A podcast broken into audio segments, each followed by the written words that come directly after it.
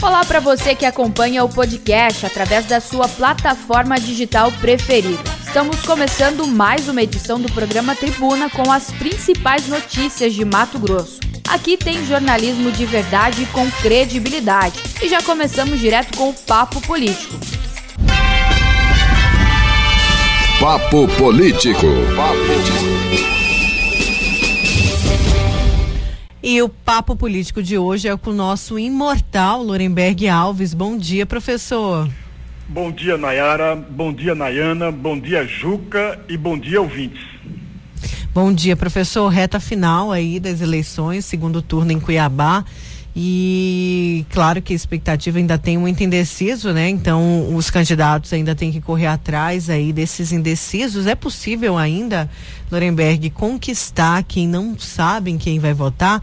E qual seria essa estratégia para conquistar? Porque a população vai decidir o futuro da nossa cidade. Não sei se você estava acompanhando, mas ainda há pouco eu trouxe aí uma operação na casa e no gabinete do prefeito de Rondonópolis, o Zé Carlos do Pátio. E mesmo assim ele foi reeleito, né? Porque essas denúncias é, do superfaturamento da, da Covid ali, do, dos, das licitações, é, com, quer dizer, dos contratos com dispensa de licitação, já tinha começado antes. Mesmo assim foi reeleito. Então a população precisa parar um minuto e colocar na balança quem seria melhor para nossa cidade. Seria isso para se fazer esse exercício nesse momento, Lorenberg? Eu, é, você está coberta de razão, Nayara. Eu concordo em gênero, número e grau. Porém, é preciso registrar sempre, mas registrar sempre. Ninguém, ninguém mesmo está acima da lei. Todo mundo, inclusive o ocupante do mais importante cargo do país, que é o presidente da República, ele não está acima da lei. Todos nós temos que respeitar, obedecer a lei e obedecer também, principalmente, a Constituição Federal. Ninguém. E quando há uma denúncia, essa denúncia deve sim ser apurada. Doa quem doer, mas apurada no rigor. E o mais importante de tudo, a punição também rigorosa. O problema maior que nosso país, amigos ouvintes, nós sofremos de um mal crônico, a falta de punição. É essa que é a grande questão. Porque acabar com a corrupção, ninguém vai acabar. Não é com vara de com a mágica que vai acabar com a corrupção. Em todo lugar do mundo existe corrupção. Mas qual é a tarefa do brasileiro? A tarefa da sociedade brasileira é diminuir o índice percentual da corrupção no Brasil.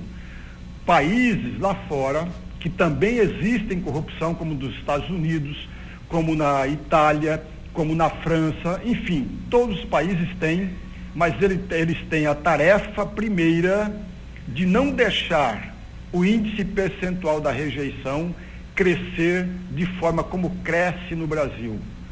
E aí é preciso que todo brasileiro, todos os brasileiros, devam ficar alerta nisso. E voltando para a questão eleitoral. É, Nayara, de fato você tem razão, mais uma vez, que nós estamos na é, caminho para a reta final do segundo turno. Há quatro dias da eleição, se não me falha a memória, há quatro dias da eleição, nós ainda temos horário político eleitoral nós ainda temos um grande debate promovido pela TV Vila Real, que será exatamente um, um momento decisivo, um momento importante e necessário, principalmente para o conjunto de eleitores. Mas aí eu vou trazer uma, uma pequena reflexão para provocar o amigo telespectador. E Cuiabá, a cidade, quando foi discutida. Infelizmente, amigos, e eu venho acompanhando cada passo que todos os candidatos deram, eu venho acompanhando a campanha, cada passo que ela se desenrola. Em nenhum instante, em nenhum momento, a cidade foi discutida. Os desejos e os anseios, e os, os anseios do conjunto da sociedade não foi discutido, não foi debatido. Ora, qual é o maior objetivo de uma disputa eleitoral no município? É discutir a cidade, é propor projetos e programas que venham fortalecer as ações boas que existem, e existem boas ações, é, e mudar o rumo daquelas ações ou daquelas iniciativas que não trazem benefício ao conjunto da sociedade. Mas, infelizmente, nós passamos todo o primeiro turno, mas todo o primeiro turno, com oito candidatos à prefeitura de Cuiabá, em nenhum momento foi discutido isso. Em nenhum momento foi colocado sobre a mesa um projeto, um programa ou um plano de ações. Não foi em nenhum momento. Agora nós estamos no segundo turno e nós temos um uma repetição do que vimos no primeiro turno. Nós não podemos perder de vista que o segundo turno é uma nova eleição, amigos ouvintes. Mas essa nova eleição, nenhum dos dois candidatos que estão no segundo turno parte do zero. Ele parte exatamente de quando terminaram as eleições no, no primeiro turno. Então, é uma nova eleição, evidentemente, é uma nova disputa, porque está frente a frente se, o, o, prefeito que concorre à reeleição e o vereador que concorre para ganhar as eleições. Então você tem esses dois, eh, eh, essas duas candidaturas, mas em nenhum instante eles discutiram a cidade. Ao contrário, eles fizeram um ataque mútuo. E aí eu vou lembrar aqui, amigos, alguns dados que são importantes para nossa reflexão. O primeiro turno terminou com 26.050 eleitores que votaram em branco ou anularam o voto. Mais de 9 mil eleitores votaram em branco e mais de 16 mil eleitores anularam o seu voto. Eles não fizeram isso de graça. Eles fizeram porque rejeitaram todos os oito candidatos que estavam na disputa. Todos eles. Foi esses 26.050. Vamos acrescentar mais um outro dado. Mais de 83 mil eleitores deixaram de comparecer às suas sessões. Levando pequeno, eh, fazendo um pequeno, um pequeno reparo aí, Nayara, Nayana e amigos ouvintes, que existem eleitores maiores de 70 anos que eles não são obrigados a irem à sua sessão. Os menores de 18 anos também não são obrigados a irem à sua sessão. Mas ainda assim, nós temos um índice muito grande de pessoas que deixaram de ir à sua sessão. Evidentemente, a pandemia está aí, pode ter atrapalhado, evidentemente atrapalhou, mas temos 83 mil eleitores que precisavam ser conquistados pelos candidatos. Além de tudo isso, nós temos também os, os eleitores dos que votaram em outras candidaturas. Veja, amigos, quando alguém, um candidato que perdedor do turno anterior, demonstra e, e vem a público, coloca seu apoio ao candidato A ou ao candidato B, evidentemente que ele não traz junto com ele todos os votos obtidos no primeiro turno. Não é dessa forma.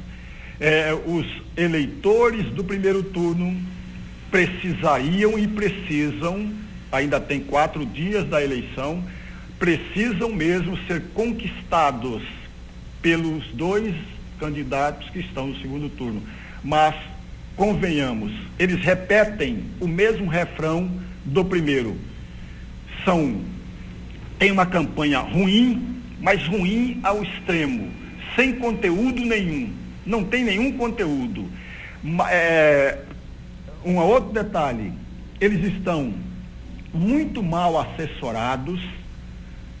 Ah, o marketing funcionou e funcionou muito ruim durante toda a campanha. Portanto, infelizmente, amigos, mas infelizmente eu gostaria de falar de uma outra maneira, de outra, uma outra leitura muito diferente do que eu estou fazendo agora.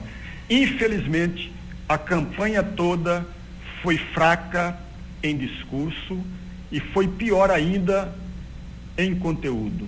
Nós não tivemos nada disso. E aí vem a questão: será o que o, os dois candidatos que estão no segundo turno fizeram o que para conquistar aqueles 26 mil eleitores que optaram pelo voto branco e nulo, aqueles mais de 83 mil eleitores que não foram às suas sessões e aqueles outros eleitores que votaram em candidaturas diferentes. Se eles votaram em candidaturas diferentes, porque não queriam e não gostariam de votar nem no Emanuel Pinheiro e nem no Abílio. Votar, por isso que escolheram outras candidaturas.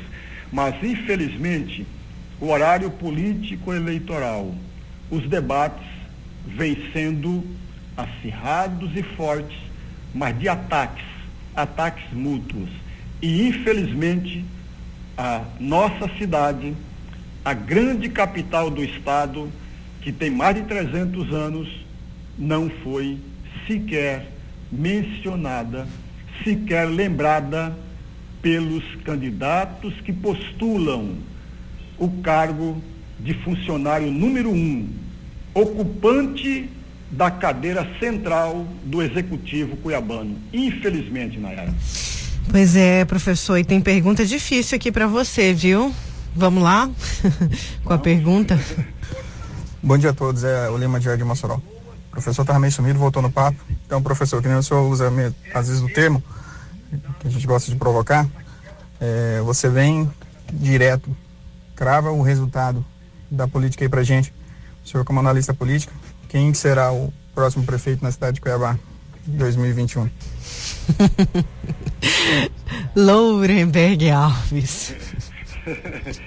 Olha, o Lima sempre participa. O Lima que é tipo em saia justa, viu? Mas ele gosta de você, que ele já falou isso aqui pra mim. Imagina se não gostar.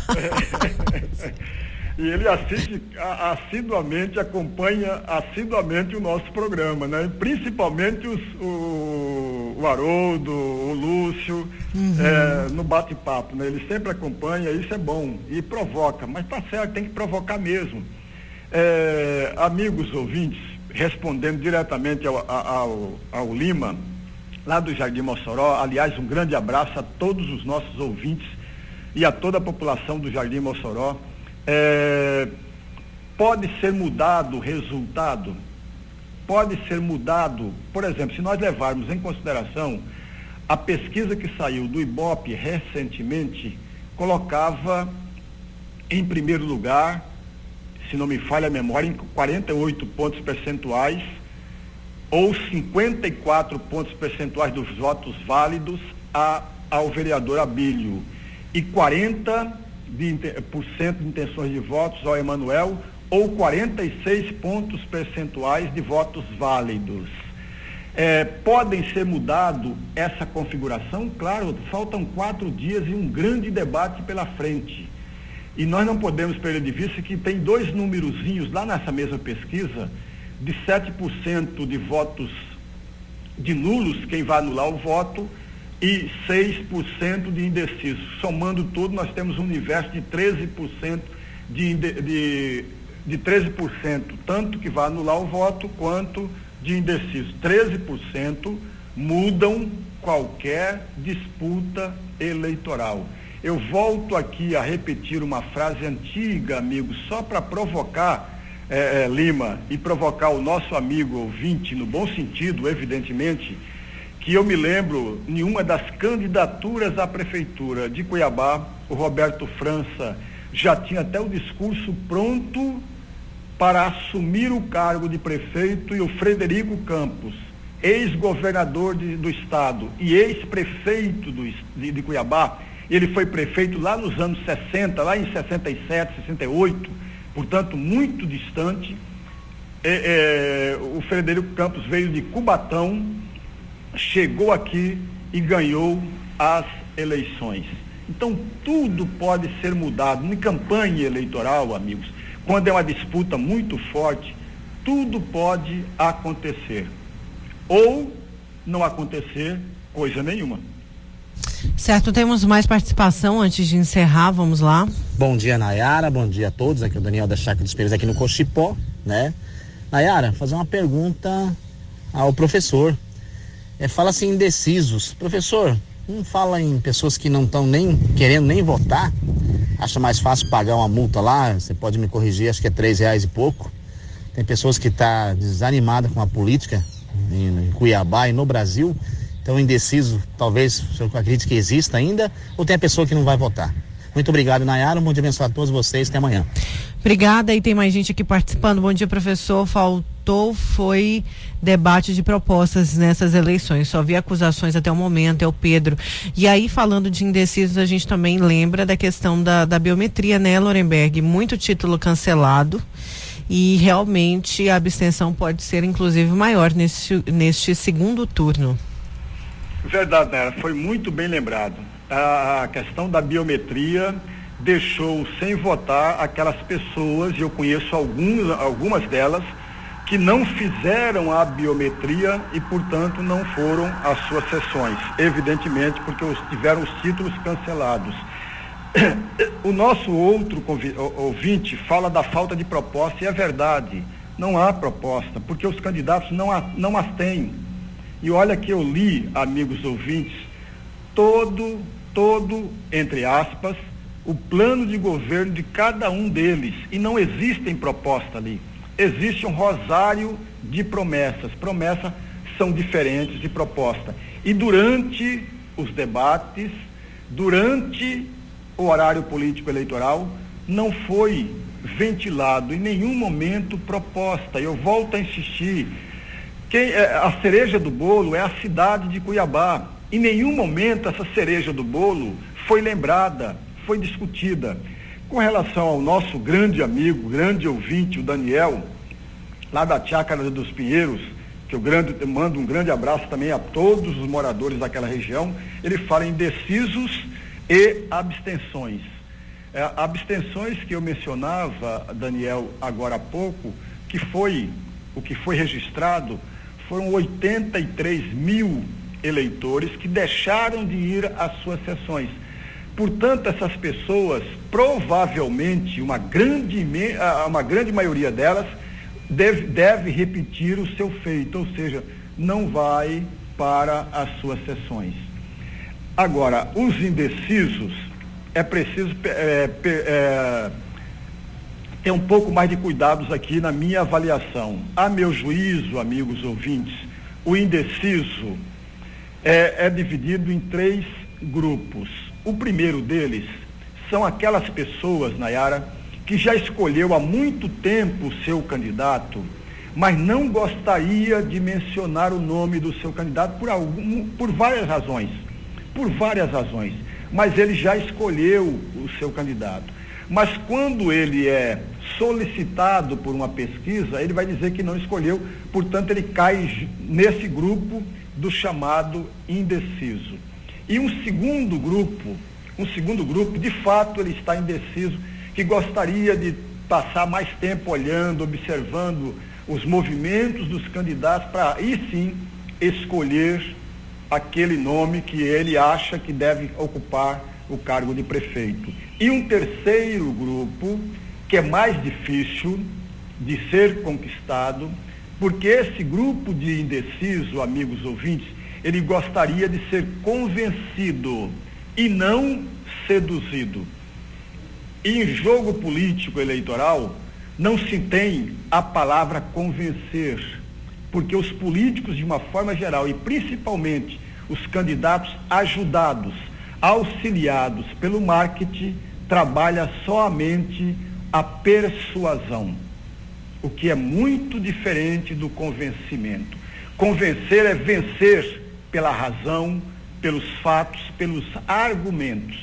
Como nós não tivemos durante toda essa campanha proposta alguma, então nós não temos também argumento algum para convencer esse terceiro grupo de indecisos. Certo, Lorenberg, tem muita gente participando aqui. É, com a gente, mas estamos com, com um tempo curto, porque depois vamos conversar com o TRE ainda, tá? Para justamente tirar as dúvidas dos eleitores, a, a é, eleitores sobre biometria, sobre escola eleitoral. Teve muita mudança, muita gente foi bater na antiga escola e viu que não era. Aí você deixar para o dia para poder pesquisar demora demais. Juca passou por isso. Posso contar aqui, Juca? Juca volta, é, voltava no ganha tempo, chegou lá é, trabalhamos né, de manhã à tarde, ele chegou lá, não estava fechado. E quando ele entrou no sistema para procurar onde que era a nova escola eleitoral dele, demorou mais de duas horas para ele conseguir identificar o local por conta do supercongestionamento. Então não deixe para a última hora, até que ele descobriu, era onde, Juca? Senai. No Senai. Até que ele descobriu e foi lá no Senai. Mas não deixe para a última hora, fico alerta, a gente vai falar daqui a pouco isso com o TRE. Obrigada, Lorenberg. Muito obrigado, Nayara, Nayana, Juca e amigos ouvintes. Uma grande e abençoada semana a todos nós a todos nós. Este foi o Papo Político com Lourenberg Alves. Vamos para um breve intervalo. Na volta tem mais tribuna aqui. Vamos tirar dúvidas com o TRE, viu? Manda sua mensagem pelo 99987 2337. Hoje ainda tem saúde aqui. Vamos falar sobre bursite de quadril. Isso mesmo, gente. Vocês têm dores aí no quadril, na lombar? Vamos saber aí se é ou não bursite. A gente já vai para o intervalo. Na volta tem mais tribuna. A Vila Real 98.3 está apresentando Tribuna, Tribuna com Nayara Moura. Voltamos com Tribuna e hoje é comemorado o Dia Nacional do Doador de Sangue. Agora vamos saber com Luiz Vieira como está o estoque no Banco de Sangue, o MT Hemocentro, e também como você pode doar. É isso mesmo, hoje, 25 de novembro, Dia Nacional do Doador de Sangue, e é, mais uma vez a gente volta a reforçar a importância desse gesto que pode salvar muitas vidas. Sobre este assunto, eu converso aqui no MT Hemocentro com a diretora-geral Giancarla Zanella. É, diretora, como é que está sendo hoje o movimento, uma busca maior? Como é que está o, o, estoque? A gente sabe que sempre há uma preocupação muito grande porque esses estoques abastecem muitas unidades de saúde e há muitas pessoas que precisam dessa ação solidária, né? Bom dia. Bom dia.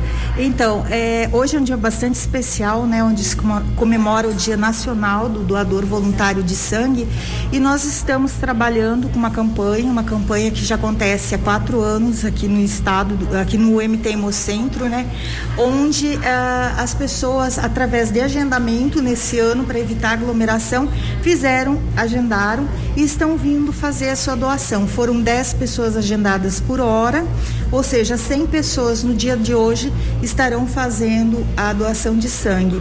Os estoques de sangue, como sempre, nós sempre estamos buscando manter eles de forma estável, manter o estoque estratégico para atender todas as unidades de saúde, tendo em vista que começaram as chuvas e com isso começa a aparecer os casos de dengue e em alguns casos há necessidade de fazer a transfusão de plaquetas e também estão voltando gradualmente as cirurgias eletivas em todo o estado do Mato Grosso.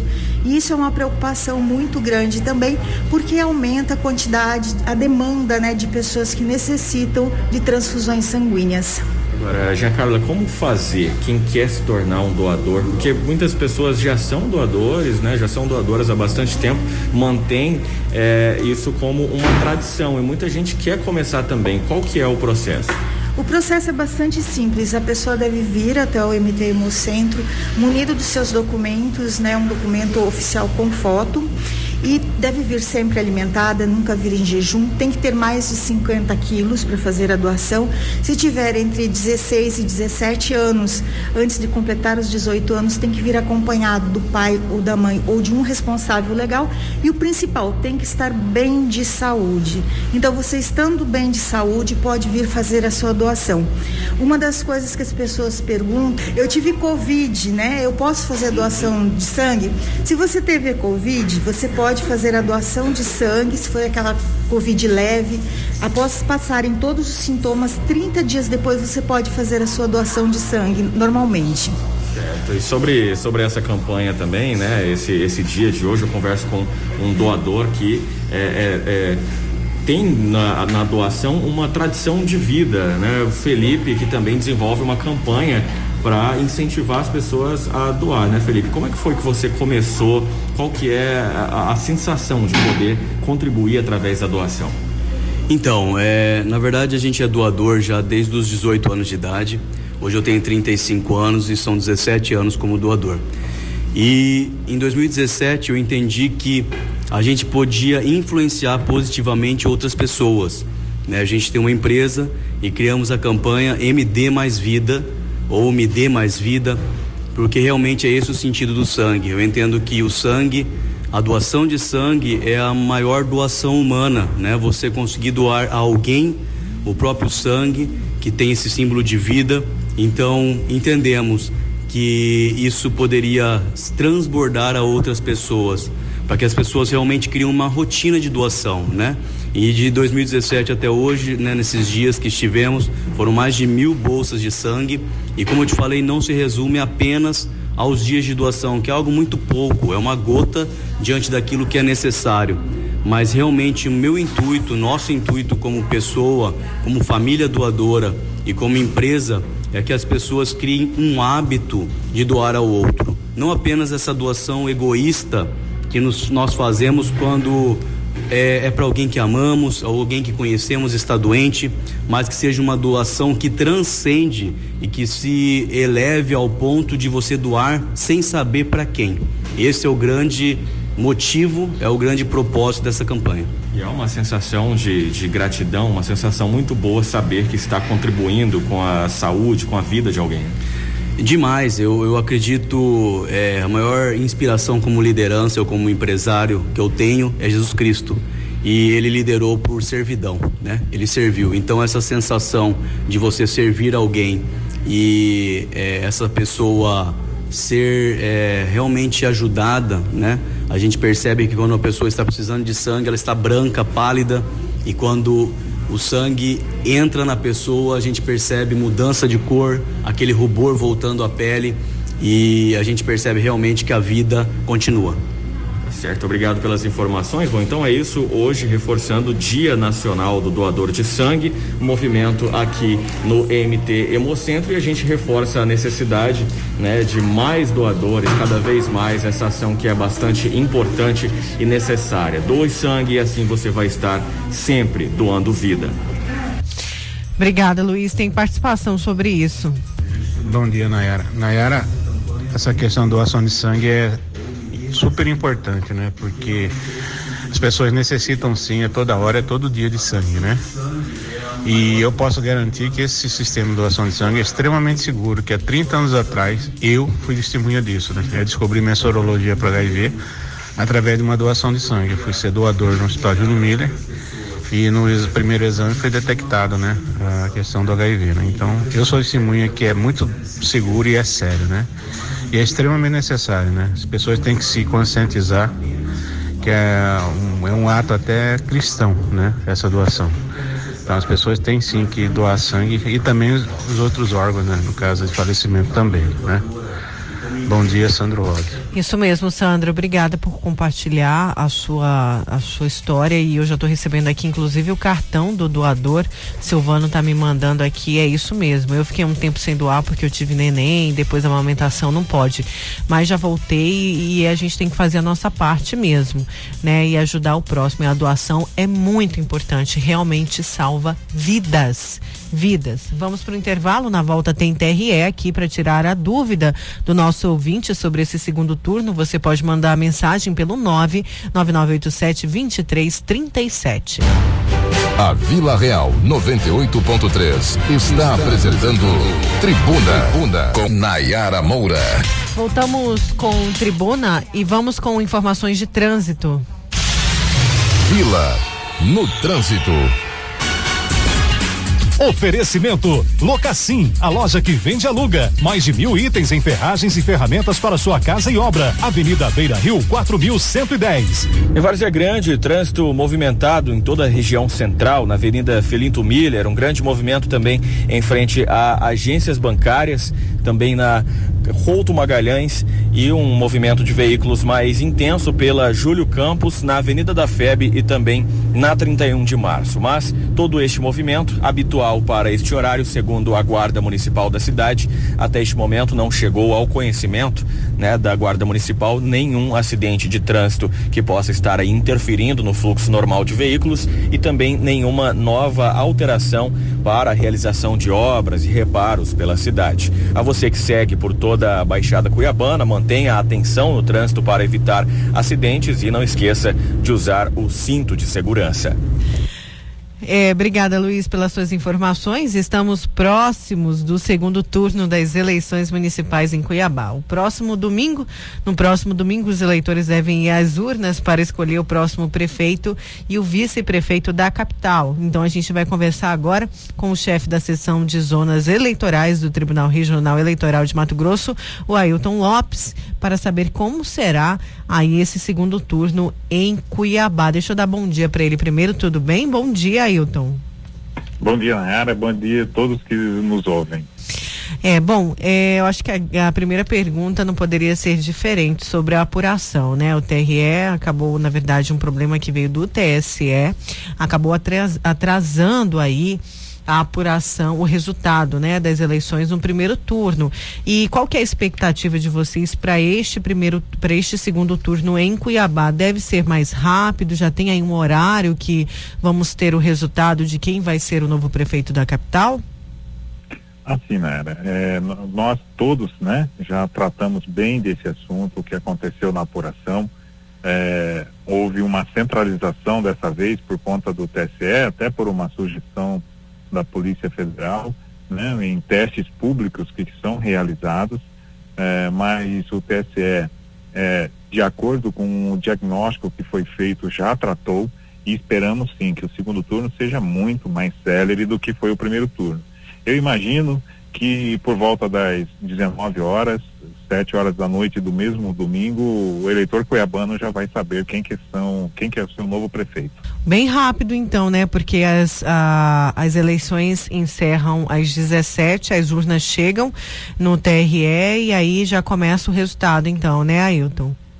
Muitas das urnas, na, na verdade, são transmitidas inclusive dos próprios locais de votação em que pese as urnas virem todas aqui para o TRE, né, para o armazenamento, as, os boletins de urna já em muitos colégios, a grande maioria já são transmitidos do próprio colégio. Então é aquele tempo que tem dos eleitores terminarem a votação, o mesário dar os comandos para fechar a, a urna eletrônica e aí ela é transmitida para a nossa central aqui no TRE.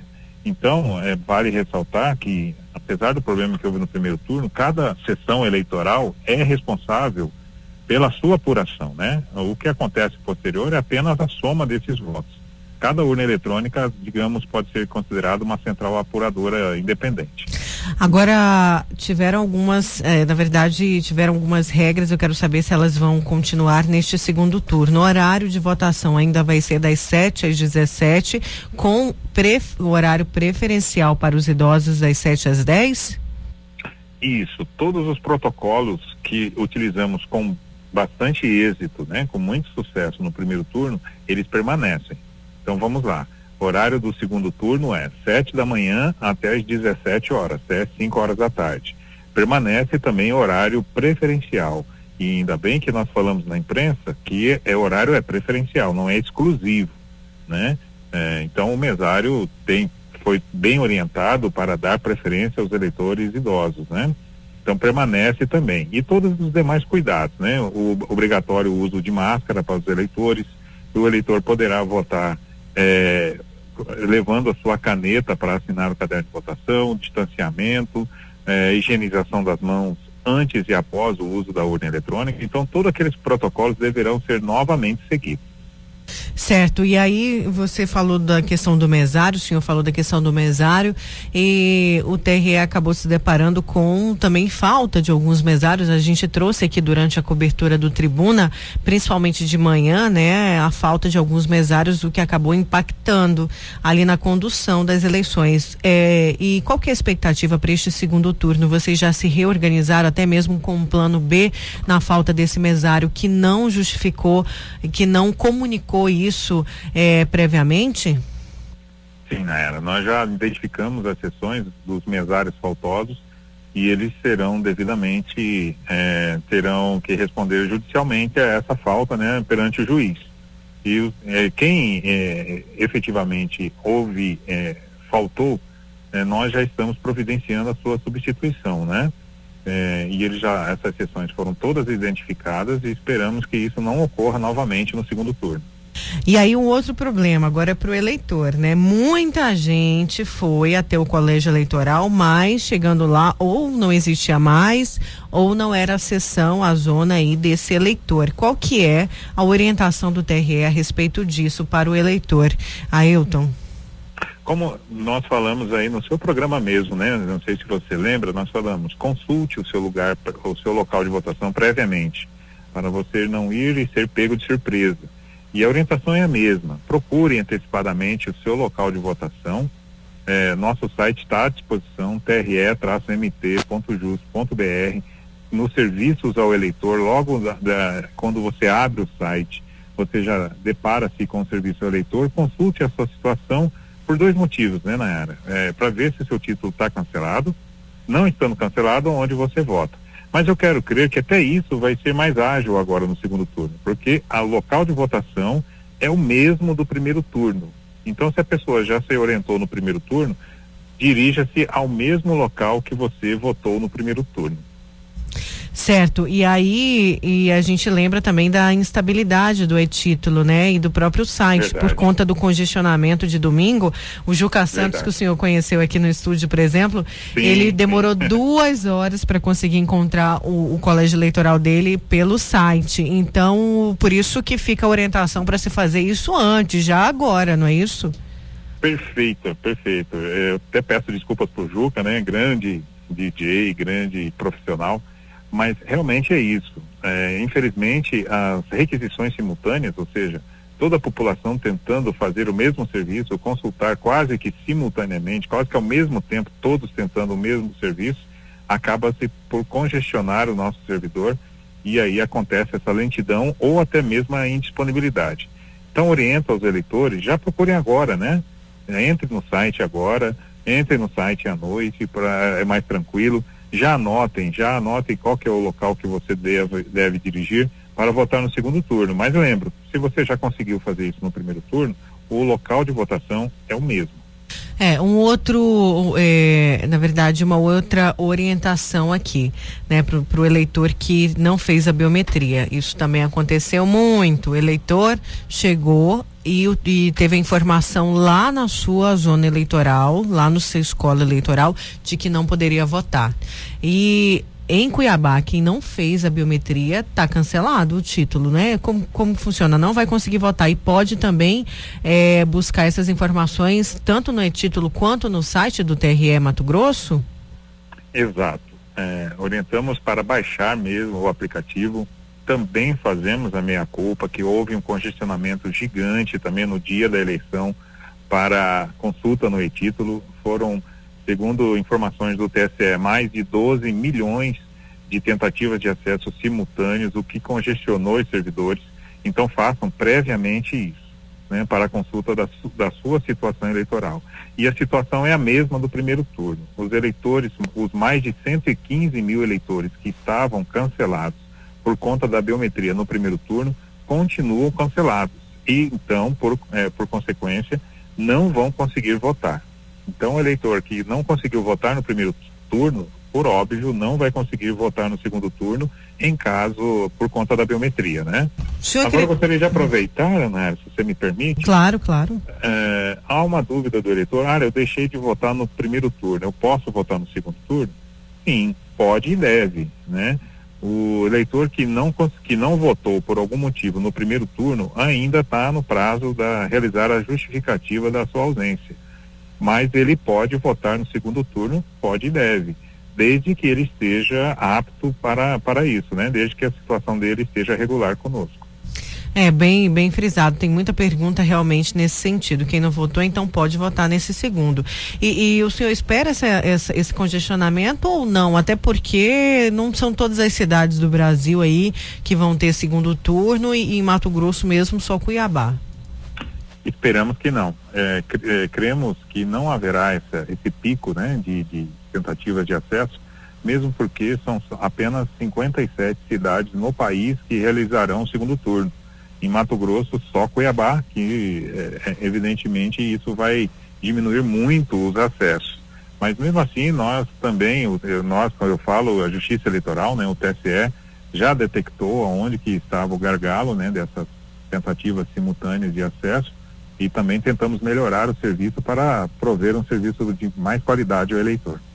Certo. E aí tem uma outra pergunta também aqui que está chegando, estamos com, um probleminha aqui no WhatsApp, mas só avisar aqui para o nosso querido ouvinte que agora a gente restabeleceu e vão chegando né, as participações, mas o senhor já respondeu boa parte delas, como por exemplo a questão de quem não votou. E para justificar, a pessoa pode justificar depois pelo e-título ou não? Pro, é, pelo e-título a justificativa da falta ali no, no na, na eleição é só no domingo, Ailton? Sim, Naira. Uh, o etito, ele é o único meio que, é, que será utilizado para justificativa no dia, tá? Mas, posteriormente, ele pode também ser utilizado e também uh, no nosso site, há o Justifica, que também pode ser utilizado. Além dessas, desses caminhos, dessas ferramentas, o eleitor também, posteriormente, ele tenha também 60 dias a contar da data do segundo turno para é, efetuar a sua justificativa para o segundo turno. Então, 60 dias para o primeiro turno e 60 dias para o segundo turno também. Então, tem todos esses mecanismos para conseguir fazer a sua justificativa de ausência. Certo, vamos aqui com mais participações então. Só a título de esclarecimento, eu não entendi. Por exemplo, a minha, a doméstica que trabalha comigo, ela não votou no primeiro turno. Ela tem que justificar para estar tá apta para o segundo turno ou ela pode ir sem a justificativa e votar? É Júlia do Goiabeiras. Por favor, Ailton. Dona Júlia, ela pode sim votar, mesmo sem ter efetuado a justificativa. Uma coisa não impede a outra. Então, a, a sua, sua secretária pode ir tranquilamente à sessão eleitoral e votar, desde que esteja apta com a justiça eleitoral, tá? Se ela estava apta no primeiro turno, ela está apta no segundo turno. Então ela pode ir votar e posteriormente pode justificar a sua ausência do primeiro turno, porque ela tem o prazo de 60 dias, né? Que do primeiro turno encerra-se lá em 14 de janeiro do ano que vem. Então ela está apta sim para votar no segundo turno. Certo, vamos a mais uma participação aqui do ouvinte. Bom dia, Nelzito. Fala para mim, não está usando biometria para votar mas quem não fez biometria não vota. Por quê? É, quem fez a biometria está no sistema e o outro não está? É por causa disso ou é só, é só burocracia mesmo? Dá uma explicada para nós aí. por favor. É, seu Neuzito, não, uma coisa independe da outra. É, vamos lá. Houve um recadastramento é, em Cuiabá, né, em outros 86 municípios. Mato Grosso já passaram 87 municípios já passaram por revisão biométrica. O que, que é isso? Nós fizemos um recadastramento desses eleitores. É uma depuração do cadastro para a gente colocar no cadastro uh, o mais próximo possível o, da realidade daquele município. Então, aquelas pessoas que já mudaram do município, aquelas pessoas que infelizmente já faleceram, elas são excluídas do cadastro, né? E muitas pessoas não atenderam esse chamado da Justiça Eleitoral e eles tiveram título cancelado. Mas nessas eleições, por conta da pandemia, não é, está suspenso o uso da identificação biométrica. Mas uma coisa independe da outra, né? Só não está utilizando, só não está identificando a pessoa pelo, pelo dedo, né, pelo digital, para que todas não precisem colocar o dedo na, é, é, no terminal do mesário para que evite esse, esse contato, né? Mas, mesmo assim, é, essa revisão biométrica está valendo. Então, infelizmente, as pessoas que não compareceram ao chamado da Justiça Eleitoral, mais de 115 mil pessoas aqui em Cuiabá, elas estão com títulos cancelados. E título cancelado, infelizmente, não vota. Certo, vamos a mais participação do ouvinte. Bom dia, Nayara, Nayana. Bom dia, entrevistado. É, Nayana, é o seguinte, eu, no dia do, do, das eleições, eu e a minha esposa, nós estávamos gripados, não tem aqueles que era quem estava gripado não era para comparecer. Aí nós não fomos. E para segundo turno, nosso título é de Poconé, eu só que nós estamos morando em Vazia Grande. E aí, o que, que eu tenho que fazer, né? Para me justificar, eu, eu quero transferir meu título também. E aí, como que eu faço? É, já complementando, a Justiça Eleitoral abre para as pessoas eh, regularizarem a situação, inclusive a respeito da biometria, a partir de quando, Ailton? É, eu, pelo, pelo que entendi, o ouvinte, o título dele é de Poconé, né? Sim. É, não, a eleição, essa eleição do segundo turno é só em Cuiabá. Então, o, quem deve justificar são apenas os eleitores de Cuiabá que não estarão no domicílio, ou seja, não estarão em Cuiabá no, no próximo domingo, né? É, em relação à regularização, transferência de título, essa opção deverá ser efetuada apenas após o dia 9 de dezembro. Após o dia 9 de dezembro, os cartórios reabrirão, nosso cadastro será reaberto para regularização dos títulos, transferências, alistamentos, etc. Certo, mais uma pergunta aqui para a gente encerrar. Bom dia, Nayara. Faz uma pergunta pro rapaz aí. Quem justificou no primeiro turno tem que justificar no segundo turno novamente ou não precisa mais justificar? Bom dia, é o Paulo. Por favor, Ailton, para a gente encerrar. Bom dia, senhor Paulo. Sim, deve. Assim, é, para a Justiça Eleitoral, cada turno é uma eleição, né? Então, primeiro turno é uma eleição, segundo turno é outra eleição. Inclusive, quem deixar de votar por três eleições é, tem o seu título cancelado. Então, a pessoa que justificou no primeiro turno e não vai poder também comparecer ao segundo turno, também deve justificar. Entendi. É, bom, a gente agradece muito as suas explicações, viu? Mais uma vez aqui contribuindo, claro, para que esse dia ocorra de forma tranquila e que o nosso eleitor, né, que é o nosso ouvinte, que é eleitor, consiga exercer o seu papel de cidadão e de cidadã. Obrigada, Ailton, mais uma vez. Eu que agradeço, viu, Nayara, pelo, é, pelo essa parceria que nós temos com a imprensa aqui de Cuiabá, com a imprensa de Mato Grosso, sempre nos trata com bastante respeito e leva essas informações ao nosso principal cliente, né, que é o eleitor. Eu que agradeço muito estamos sempre à disposição. Obrigada. A gente conversou com o chefe da zona, da, o chefe da seção de zonas eleitorais do Tribunal Regional Eleitoral de Mato Grosso, Ailton Lopes. Gente, atenção aí aos artistas. Essa é a última semana de inscrição para dois editais municipais da Lei Federal Aldir Blanc. Então confira aí na reportagem do Luiz Vieira.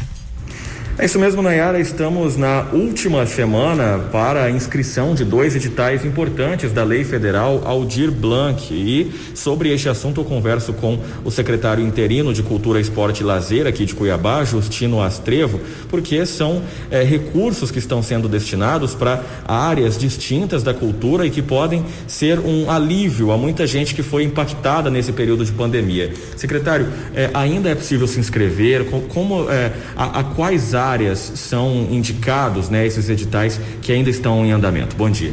Bom dia. É, ainda é possível se inscrever, sim. Na verdade, nós temos é, quatro editais abertos. Um encerra a inscrição hoje, que é o do subsídio né, para entidades ou espaços culturais. Mas esse está aberto desde setembro. Né? Aí encerra hoje as inscrições. Então, entidades ou espaços culturais que atuam aqui em Cuiabá, que teve as suas atividades impactadas pelas regras de biossegurança por causa da pandemia, até hoje, né, no, é, pode se inscrever, porque se inscrevem de maneira online, então pode, pode se inscrever até meia-noite. e para receber auxílio ou de três mil reais em três parcelas ou de seis mil reais conforme é o, o gasto que, que cada entidade tem, né? Então o que precisa é só comprovar que ela já existe há mais de dois anos e que tinha atividade constante e que por conta da pandemia teve que parar. Então, esse edital, esse prazo encerra hoje. Agora, para fomento, né, para projetos, aí vai até sexta-feira, que é dia 27. Pode se inscrever de maneira online, através do site, né? Entra lá no site, acessa da prefeitura, tem um banner lá escrito Leia de Blanco em Cuiabá e acessa lá e faz a inscrição, como pode fazer de maneira presencial também. E é para todas as áreas, para teatro, dança, música, literatura, artes visuais, cultura afro, cultura indígena, né? todas as áreas estão abertas e são vários projetos. Eu acho que é realmente o momento da comunidade artística, cultural aproveitar para se inscrever para poder ter um alívio aí para desenvolver esse projeto e ter recurso, né, para fazer isso durante esse período. É um momento importante, né, secretário, porque é, é, durante muito tempo a cultura cuiabana esperava por um investimento como esse vindo do governo federal, né? Verdade, verdade. Nós é, conseguimos isso através de um grupo de pessoas no Brasil todo que se mobilizou para fazer essa lei, que é a lei emergencial, que recebeu o nome de Aldir Blanc, em homenagem ao escritor e compositor Aldir Blanc. Então, neste momento, nós temos essa quantidade de recursos. O Cuiabá recebeu 3 milhões e 900. Então, neste momento, todos esses 3 milhões e 900 estão disponíveis para que as pessoas inscrevam seus projetos e recebam um recurso para poder realizar o projeto. Nós temos é, um projeto que é um edital que é para aquisição, aquisição de obra de arte, de artistas plásticos, e de ceramistas, de, de artesãos, né? E também temos um edital aberto que é do mestre da cultura popular, que está aberto para as pessoas se inscreverem. Então, é realmente uma quantidade de recurso que nós nunca tivemos, né? E da maneira mais fácil de ser acessada, porque normalmente os editais são um pouco mais burocratizados por causa da lei, da lei municipal, né? E estadual. Esse ele é de maneira facilitada porque o objetivo é exatamente fazer chegar o recurso no produtor cultural de maneira mais fácil e mais rápida possível. E a expectativa da prefeitura é, né, só finalizando, conseguir atender a maioria dos projetos, a, a, a, grande parte, né, o maior número possível, já que há esse recurso, é um momento tão importante com a chegada desses investimentos. Né? Exatamente. E quero aproveitar essa oportunidade para conclamar todos, né, para convidar a gente entra no site da prefeitura pesquisa lá, olha lá o edital, se inscreve, porque nós temos recursos, está no caixa. É assim que o projeto for analisado e aprovado, já vai receber o recurso. E esse ano ainda vai ser pago tudo até dia 31 de dezembro. Então, assim, essa é uma oportunidade única e a nossa expectativa é realmente atender o máximo de artistas possíveis, né? Então, agora eh, nós estamos nesse período aguardando as inscrições.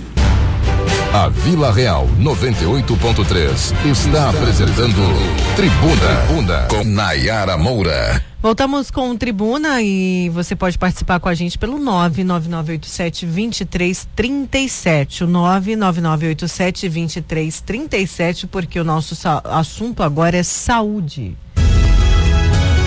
Viva Mais! Viva Mais!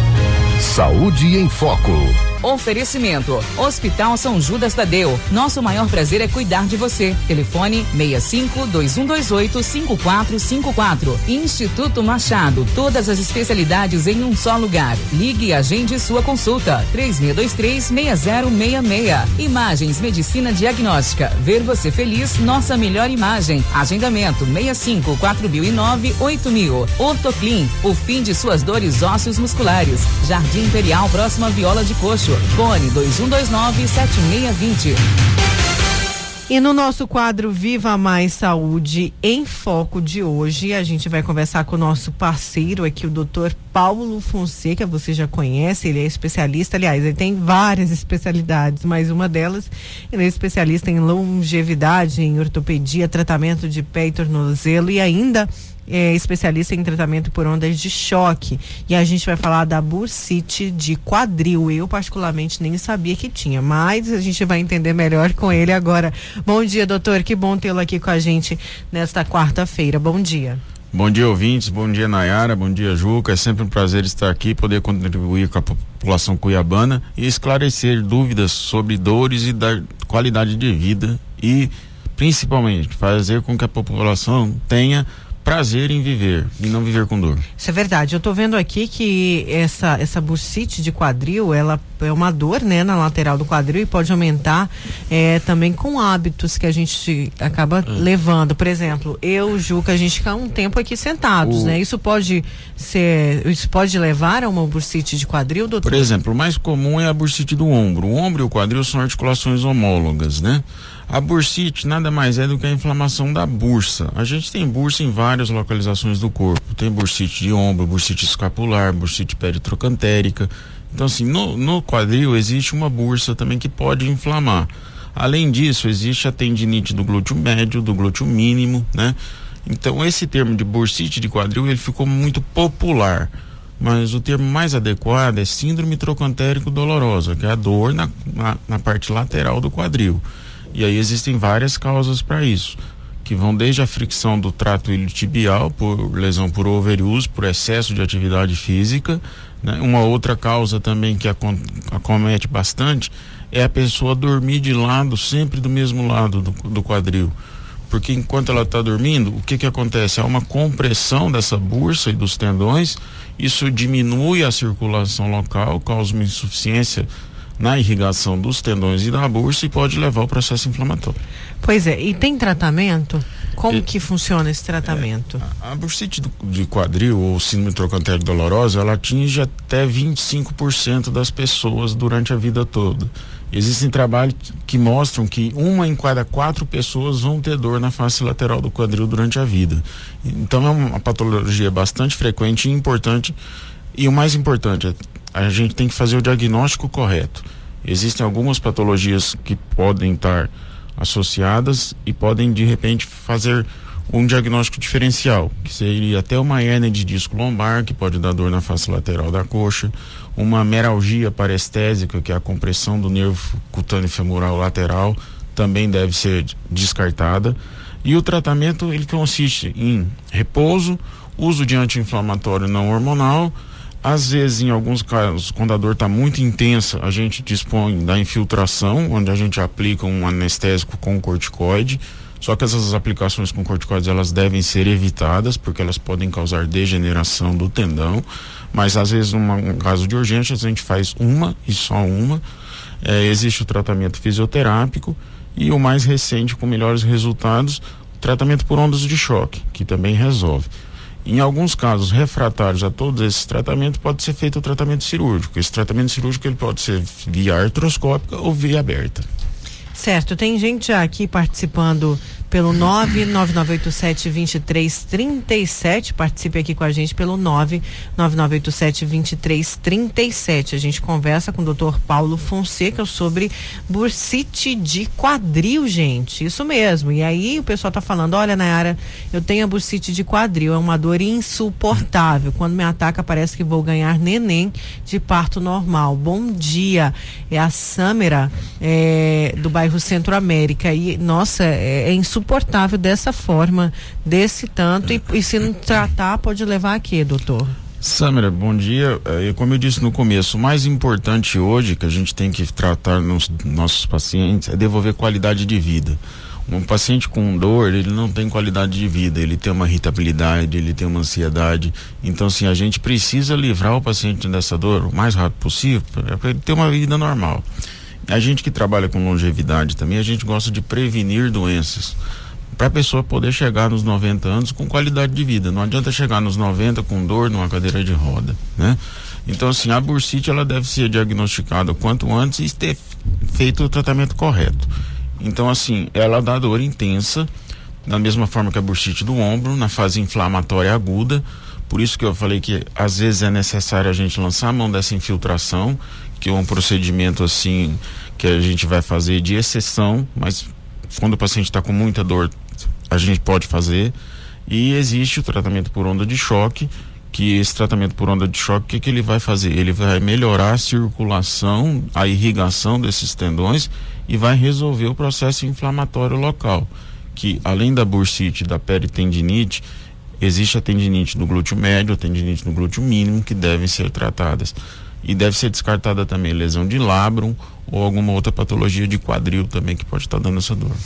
O Luiz pergunta aqui que quem tem bursite de quadril pode apresentar em outras regiões, é mais é, propenso, por exemplo, a ter bursite é. no ombro, não sei se, se como, na, nas, como eu disse, a gente tem bursa em várias, também. em várias localidades do corpo. A gente tem bursa no ombro, a gente tem bursa periscapular, a gente tem bursa no joelho, no quadril, no tornozelo, e essa bursa ela pode se inflamar. Da mesma forma que a amígdala inflama, causa uma amidalite, a bursa pode inflamar e causar uma bursite. A principal causa é overuse, movimentos repetitivos, o uso acima do limite do corpo, isso é uma coisa também que pode dar, ocasionar a bursite, e o mais importante, procurar um especialista, procurar um, um profissional adequado, seja um ortopedista, seja um fisioterapeuta, para poder fazer uma avaliação, um diagnóstico correto e aí sim fazer um planejamento do tratamento. O nosso ouvinte aqui não deixou o nome, mas ele pergunta se é, quando a dor ataca, se dá para tomar algum remédio que alivia no momento. E, e, o tratamento ser a longo prazo, né? Já que o tratamento é, não seria de imediato para aliviar dor. Recomenda-se remédios? Olha, quando o paciente está com uma dor muito intensa, ele pode até fazer uso de um analgésico ou de um anti-inflamatório. A gente sugere um anti-inflamatório não hormonal à base de um diclofenaco, uma nimesulida, desde que ele não tenha alergia. Uma dipirona também pode ser tomada, até que ele chegue a um profissional para poder fazer o tratamento, né? Então, assim, deve-se evitar o uso de automedicação, remédio sem prescrição médica, mas numa crise de dor em casa, ele pode tomar um analgésico anti-inflamatório até recorrer a um profissional para poder fazer o tratamento. E quanto tempo leva mais ou menos esse tratamento? O tempo para esse paciente não ficar, não sentir mais essas dores, como a nossa é, ouvinte relatou aí, que parece uma dor de parto. Meu Deus do céu. Nayara, medicina não é matemático, medicina é biológico, né? Então, assim, a gente tem uma média. Tem cada um responde cada diferente. Cada um responde de uma forma, cada um tem uma intensidade de dor. Às vezes a gente vê exames com alterações importantes com, e o paciente com pouca dor. Às vezes a gente vê exames com uma alteração inicial e o paciente com uma dor intensa. Então, assim, cada um responde de uma forma. Mas normalmente o, o, a fase aguda dura em torno de uma semana. A gente consegue tirar o paciente dessa dor intensa em uma semana e continuar o tratamento. Esse tratamento pode se prolongar por até três a seis meses, dependendo do caso, para a gente resolver o problema. Porque não adianta só tratar a dor e tratar a fase aguda. A gente precisa atuar na causa do problema, não só na consequência. Se a gente não atuar na causa do problema, a gente vai tratar a dor, passa 15 dias, 30 dias, ele está com a dor novamente. Você pode participar pelo 99987-2337. A gente conversa com o Dr. Paulo Fonseca sobre bursite de quadril. Vamos à participação do ouvinte? Bom dia, Nayara, Nayana, Claudemir de Varzagrande. Uma pergunta ao doutor. Doutor, além da bursite ser a questão dessas inflamações dessas bursas, é, a gente sabe que no caso há um efeito para poder, uma causa para poder causar, né? essa situação dessa inflamação dessas articulações. É, doutor, há possibilidade dessas bursite, artrose, artrite, ser proveniente também do sistema psicoemocional, ou seja, uma somatização de algumas emoções? Doutor? Bom dia, Claudemir. Muito boa a sua pergunta, né? A somatização ela ocorre quando algum distúrbio emocional reflete no organismo. A pessoa mais ansiosa, a pessoa com depressão, a pessoa que tem algum quadro de ansiedade, ela pode desenvolver uma dor musculoesquelética. O mais comum é a fibromialgia, ela pode também desenvolver quadros de dor localizadas, onde a gente existe, existe os trigger points, que são os pontos dolorosos, né? Mas a bursite em si, é, quando ela é diagnosticada por um exame de ultrassonografia ou de ressonância magnética, é uma alteração que não, não tem como ser só emocional. É uma alteração física que deve ser tratada. Mas a associação das duas coisas a, ocorre com frequência. Mais uma participação do ouvinte? Bom dia, Nayara. Bom dia, Nayana. Bom dia ao doutor entrevistado. A gente que anda muito. Ah, desculpa aí, é o Raul aqui do Dom Aqui, motorista aplicativo. Eu dirijo em média 10 horas por dia. Então eu queria saber, porque a gente movimenta muitos braços, torcendo volante, trocando marcha, muita perna esquerda, é, embreagem, passa muito tempo sentado. A gente está propício à, à inflamação da bursa, não? Doutor? Bom dia, Raul. Sim, com certeza, né? Hoje em dia, como eu já disse aqui algumas vezes, a gente deve evitar, evitar as lesões por overuse. O que, que é o overuse? É o uso excessivo além do limite do organismo. Quer dizer, o ser humano ele não foi projetado para dirigir o carro 10 horas por dia, chegar em casa fazer alguma coisa, ainda fazer um trabalho. Aí as pessoas ainda querem fazer uma atividade física, fazer uma academia, jogar um tênis. E aí acaba sobrecarregando o sistema músculo-esquelético e o sistema músculo-esquelético responde de, alguma forma a essa agressão que ele vem sofrendo. Então, assim, é com certeza pode ser causada por movimentos repetitivos, pode ser causada por excesso de movimento, excesso de tração, ocorre muito em corredores, ocorre muito em pessoas que permanecem muito tempo sentadas e ocorre também em pacientes que podem ter algum distúrbio metabólico também que pode causar essas inflamações da bursa. Certo. É, doutor, eu queria que o senhor deixasse o telefone da Ortoclin para o pessoal ir lá procurar o doutor. É nosso parceiro aqui, atende com muita humanização, é, com muito carinho os pacientes. Eu sou até suspeito para falar, porque meu pai já foi lá, meu marido vai lá. Eu só tenho gente em casa com problema, vocês viram. Mas meu primo, enfim, eu só não fui porque realmente eu não tenho, graças a Deus, eu acho que eu sou a única que não tem aí nenhuma bucite, é, tendinite, enfim, os ites da vida. Uhum. Mas doutor, deixa aí o contato para os nossos ouvintes, por favor. Sim, primeiro dizer que é sempre um prazer estar aqui, dizer aos ouvintes que é melhor prevenir as doenças do que tratar. Quando a gente chega de ter que tratar uma doença, a gente perdeu a chance de prevenir. Então, vão aos primeiros sintomas, as primeiras causas de dor, vamos procurar assistência médica para poder fazer o tratamento. Eu atualmente eu estou atendendo exclusivamente agora na Ortoclin, que fica ali próximo à Viola de Coxo. O telefone lá é 21297620 Qualquer informação pode ser passada por esse telefone. Lá a gente tem um WhatsApp que manda a localização certinha. E avisar aos ouvintes aí que eu não estou atendendo mais no hospital ortopédico. Meu atendimento agora é exclusivo na Ortoclin. Na Ortoclin. Certo, doutor. Tem uma pergunta chegando, eu não quero deixar aqui nosso ouvinte sem, sem resposta. Vamos lá, Ju, que ainda dá tempo, né? Vamos lá. Bom dia vocês aí, eu sou José Rubens, aqui do CPA. É, eu passei pelo ortopedista, eu tô com uma dor no ombro que não passa por nada, no braço em todo. Aí ele pediu uma ressonância, eu fiz. Quando eu voltei, ele, ele falou que não era no, no ombro, que talvez fosse no músculo. Ah, só que ele pediu 350 para desbloquear o ombro. Eu, eu, gostaria de saber o que, que, é esse desbloqueio do ombro, que eu não, eu não entendo o que, que, é isso aí. Um especialista, se puder é, me responder, eu agradeço desbloqueio do ombro, doutor? Não, o que acontece é o seguinte: os pacientes que às vezes têm uma dor muito crônica e, e, fica com limitação funcional do ombro, ele pode desenvolver uma capsulite adesiva, que a gente chama de ombro congelado. Então ele tem uma limitação funcional muito grande. Então às vezes a gente pode fazer um bloqueio anestésico e melhorar essa amplitude de movimento para poder iniciar o tratamento e ter uma recuperação mais rápida. Então existe. E existe. E lembrar que o músculo fa também faz parte do ombro. O ombro não é só o osso, não é só a articulação, é um conjunto músculo esquelético. Tem músculo, tem nervo, tem artéria, tem veias, né? Então, assim, a bursite, a tendinite do ombro também é patologia do ombro. Tem mais uma aqui, vamos lá, dá tempo? Vamos lá. Bom dia, Nayara. Olha, eu queria fazer uma pergunta pro doutor. É, meu esposo tá com hérnia de disco. Ele passou muita dor, mas agora ele foi no ortopedista, passou um remédio para ele, ele, da dor ele tá livre. Só que ele reclama muito que fica travado a coluna dele. Queria saber o que que ele pode me responder, o que que pode fazer, o que, que se é uma fisioterapia. Doutor? É, bom dia. Primeiro a gente precisa analisar essa hernia de disco. Existem hernias de disco simples, mais complexas, hernia extrusa, hernia migrada, hernia que é o tratamento é, é exclusivamente cirúrgico, e hernia que dá para a gente tratar conservadoramente.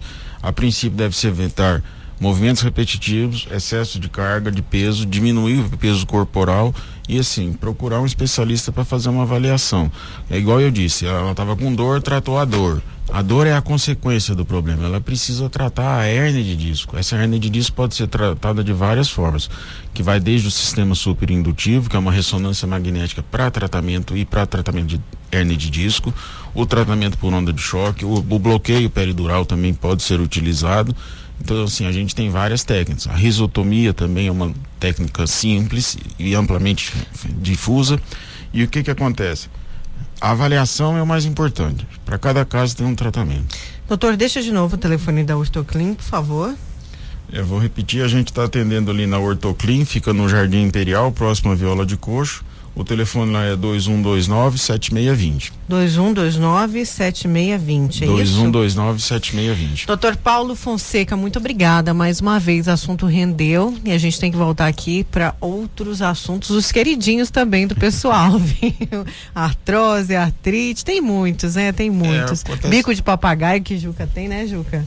Hoje, com o aumento da expectativa de vida, né? A população está vivendo mais, a população está envelhecendo e vem junto vem artrose, artrite, porque as pessoas não se cuidam, né? Eu costumo dizer para os pacientes o seguinte: a gente com 30 anos tem que pensar como que vai estar tá com 90, a gente tem que prevenir. E para os pacientes de 80 anos eu falo assim: você judiou demais durante a vida toda, uma hora a conta chega, e a conta chega, chegou. Né? E um outro problema é o seguinte: é, eu tenho muitos pacientes de idade, da melhor idade. Às vezes você chega senhoras lá com 75 anos e eu tento convencê-las de que a cabeça da gente fica lá nos 30. A gente tem vontade de fazer as mesmas coisas que fazia quando tinha 30 anos. Só que o corpo tem 75, 80, não não dá conta mais de fazer. Então tem que ter uma vida adequada à idade. Certo, doutor Paulo, muito obrigada. E olha, com o doutor Paulo que a gente encerra o Tribuna de hoje. É, só lembrando que o grande debate na TV Vila Real acontece na sexta-feira a partir das 11 horas, tá, gente? Não perca, vai ser transmitido também no Facebook e no portal Gazeta Digital. Fique com Deus. Agora você vai ficar com horário político, mas em seguida tem o Caíto Freire com os clássicos da Vila e o Sertão Mato Grossense. E se Deus quiser, a gente volta a se encontrar amanhã a partir das nove da manhã. Essa foi mais uma edição do programa Tribuna. Apresentação Nayara Moura e Nayana Bricar. Reportagens Luiz Vieira. Operadores de áudio Juca Santos e Yuri Júnior. Direção artística Lennon Franz e direção de jornalismo Davi César.